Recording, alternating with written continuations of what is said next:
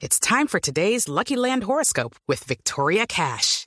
Life's gotten mundane, so shake up the daily routine and be adventurous with a trip to Lucky Land. You know what they say. Your chance to win starts with a spin.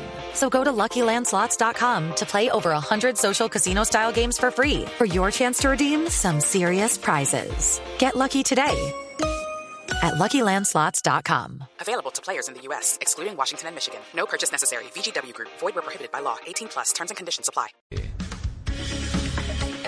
Y seguimos al aire y vamos a saludar a Carolina Gómez, como lo habíamos dicho. Ella es abogada y fue directora de Medicamos y Dispositivos Médicos en el Ministerio de Salud.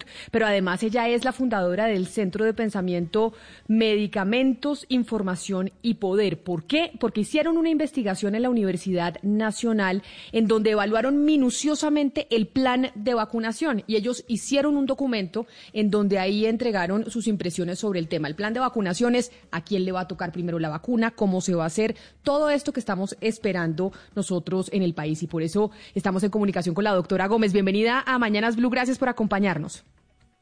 Buenos días, Camila, a todos los integrantes de la mesa y a los oyentes. Gracias por la invitación. Doctora Gómez, yo no le voy a pedir que usted pues me diga todo el documento, ni mucho menos, pero si yo le tuviera que pedir una primera impresión y primera conclusión de ese informe que ustedes hicieron sobre el plan de vacunación, ¿usted qué me diría?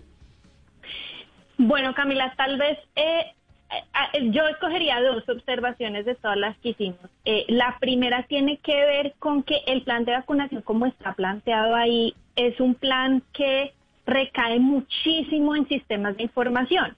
Es decir, se va a construir lo que ellos llaman una base maestra de vacunación, donde van a estar los nombres de las personas con el turno que les toca y el lugar donde les toca ser vacunadas.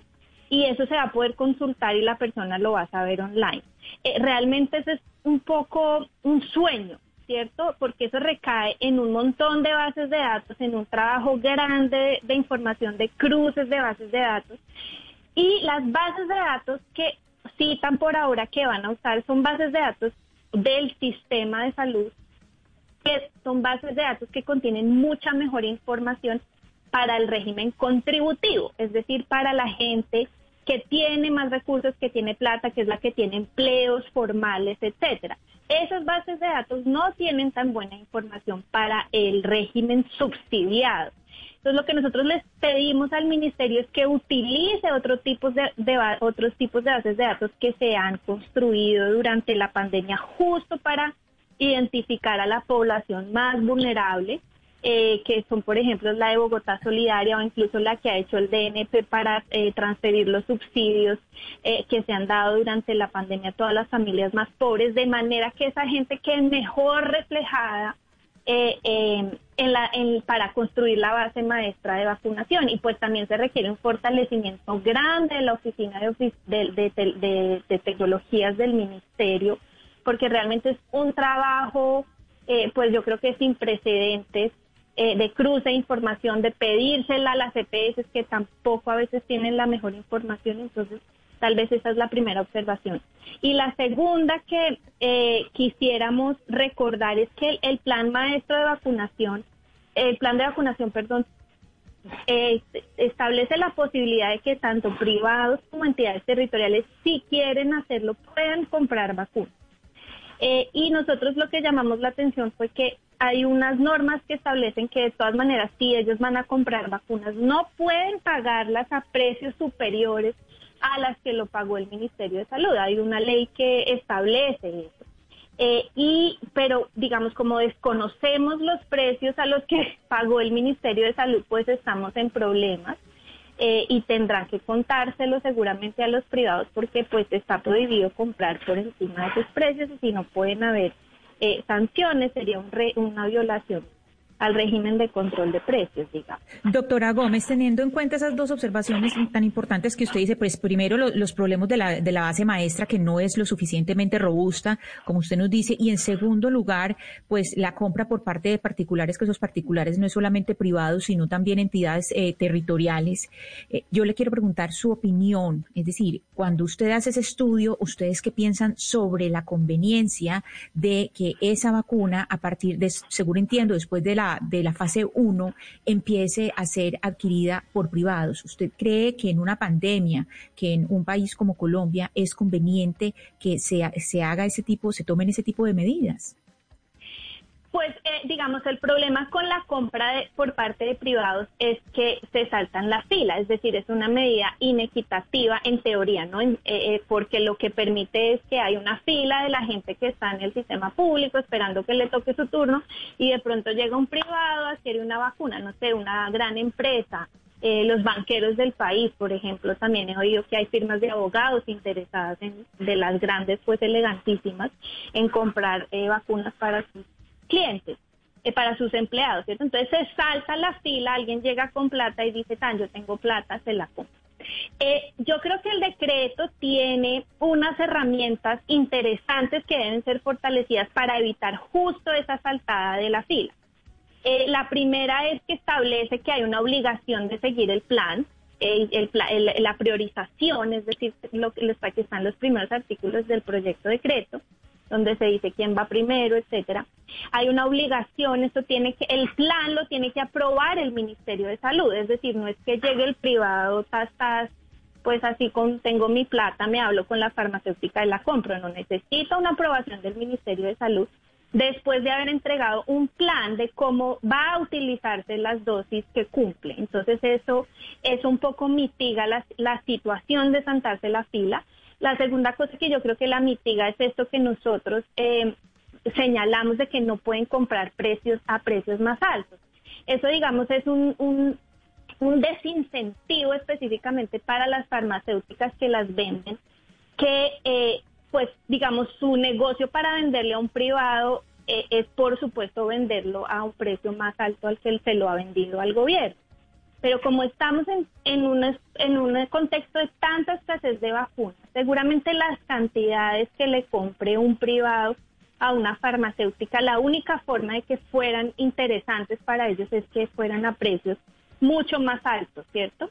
Eh, entonces, como no se puede, eso es prohibido, pues yo creo que ahí hay un desincentivo. En general, yo creo que es positivo que se permita la, la compra de vacunas eh, por entidades distintas a, las públicas, siempre y cuando se siga ese, ese, ese, los turnos, ¿cierto? Y yo creo que el decreto tiene herramientas. Nosotros señalamos cómo se pueden fortalecer porque creo que están débiles en este momento, las han puesto como unas obligaciones que no tienen ninguna consecuencias. Eh, o sea, no se dice cuáles serían las sanciones si no se cumplen con, con esas reglas y eso debería ponerse justo para que se pueda cumplir lo de seguir la fila y que los privados colaboren siempre y cuando eh, sigan la fila, ¿no? Sí, doctora Gómez, usted ha también hablado bastante, sobre todo en su en su Twitter que lo estaba mirando ahorita, sobre el tema de la confidencialidad en este, pues digamos, en este plan de vacunación y sobre todo también los temas de los contratos que aún no sabemos si existen o no. Uno entiende que esta confidencialidad, pues, pues digamos que fue pues, puesta a todos los países por por las farmacéuticas, pero uno no entiende, digamos, sobre qué, porque no entiende, digamos, que la confidencialidad debería ser sobre secretos pues industriales, propiedad intelectual, pero uno no entiende por qué el gobierno nacional se está escudando en esta confidencialidad para ni siquiera ser claros si hay o no hay un contrato firmado cuándo va a llegar la vacuna específicamente a Colombia, eh, también, digamos, el precio de cada dosis de vacuna o las condiciones que están poniendo en los contratos, etcétera. ¿A usted esto le parece normal? No, me parece completamente anormal e inaceptable lo que estamos viviendo, no solo en Colombia, sino en el mundo. O sea, esto es una pelea global. Colombia no la puede dar sola. Y yo creo que los países están completamente paralizados. Hay, hay foros donde estos debates se pueden dar, la Organización Mundial de la Salud, la Organización Panamericana de la Salud, incluso organizaciones regionales o, o alianzas regionales con países suramericanos que tienen capacidad de producción, etcétera. Lo que estamos viendo es un poco el resultado de un modelo de innovación que venimos construyendo desde hace muchos años donde todo lo deciden los privados. Es decir, esto está completamente privatizado y cada vez los países han entregado más poder a los privados y en este momento estamos completamente atrapados. Eh, yo creo que eh, los gobiernos tienen que hacer mucho más y pueden hacer mucho más en una pelea global para modificar ese modelo, para modificar las reglas de confidencialidad. Las normas de confidencialidad que ha citado el gobierno, pues son las únicas que hay y se tenía que pegar de algo, ¿cierto? Pero usted, usted, usted dice eso, usted dice básicamente, doctora Gómez, que esto es un tema pues que le ha tocado absolutamente todos los países y así responde el gobierno nacional, es que nosotros estamos con las manos atadas. Sin embargo, uno mira, digamos, hubo iniciativas de Costa Rica, de Chile, de Sudáfrica, de India, diciéndole, digamos, y, también de la ONU y de diferentes organismos internacionales, diciéndole un poco a las farmacéuticas, espérese un segundo, usted no me puede poner estas condiciones y eh, todos estos países pues no fueron acompañados por por Estados Unidos, etcétera, y tampoco por Colombia. ¿Usted cree que a Colombia en ese momento le faltó pararse y decir, venga, hagamos un esfuerzo de liderazgo y un esfuerzo de cooperación internacional para por lo menos pararnos enfrente de las farmacéuticas y exigir, digamos, mejores condiciones? Claro que sí, por supuesto. Nosotros tal vez uno de los primeros documentos que sacamos en la pandemia, ya casi en abril, marzo, abril del año pasado, que era las recomendaciones al país sobre el manejo de propiedad intelectual, decíamos eso, tiene que haber una estrategia diplomática. Eh, y el gobierno no la ha hecho, el gobierno se ha cruzado de brazos, se ha plegado, digamos, a lo que decían, digamos, pues la cosa geopolítica y las relaciones con Estados Unidos complejizan la cosa muchísimo. Yo sí creo que ahí les ha faltado mucho, mucha, mucha estrategia eh, para ganar un poder de negociación eh, con las empresas. Y pues, digamos, las normas que han citado para protegerse y decir que la confidencialidad es válida, pues realmente son lo que los abogados llamamos aeróbicos jurídicos, es decir, una cosa estirada ahí como con, pegada como con chicle, porque pues por supuesto el gobierno tiene que citar alguna norma legal que le dé base a, a la confidencialidad. La confidencialidad realmente en compras públicas y menos en compras públicas de tecnologías en salud es aceptada. No hay ninguna norma dentro de los de las de las del sistema de salud de los pagos por tecnologías de salud que permita hacer eh, esta compra de traslado de recursos públicos a un particular por tecnologías de salud en secreto.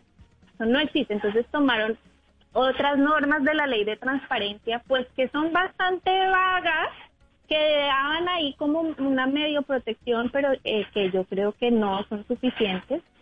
Y pues yo creo que esta sí va a ser una pelea de largo aliento. Yo creo que la sociedad civil, pues no solo la colombiana, la global, es algo que va a seguir peleando porque porque es que esto no, no, no podemos ir hasta allá. Es un antecedente muy peligroso para nuestro sistema de salud también que es un sistema que no se basa mucho en compras centralizadas, pero quiere moverse hacia allá y ha, empezado a hacer movidas hacia allá.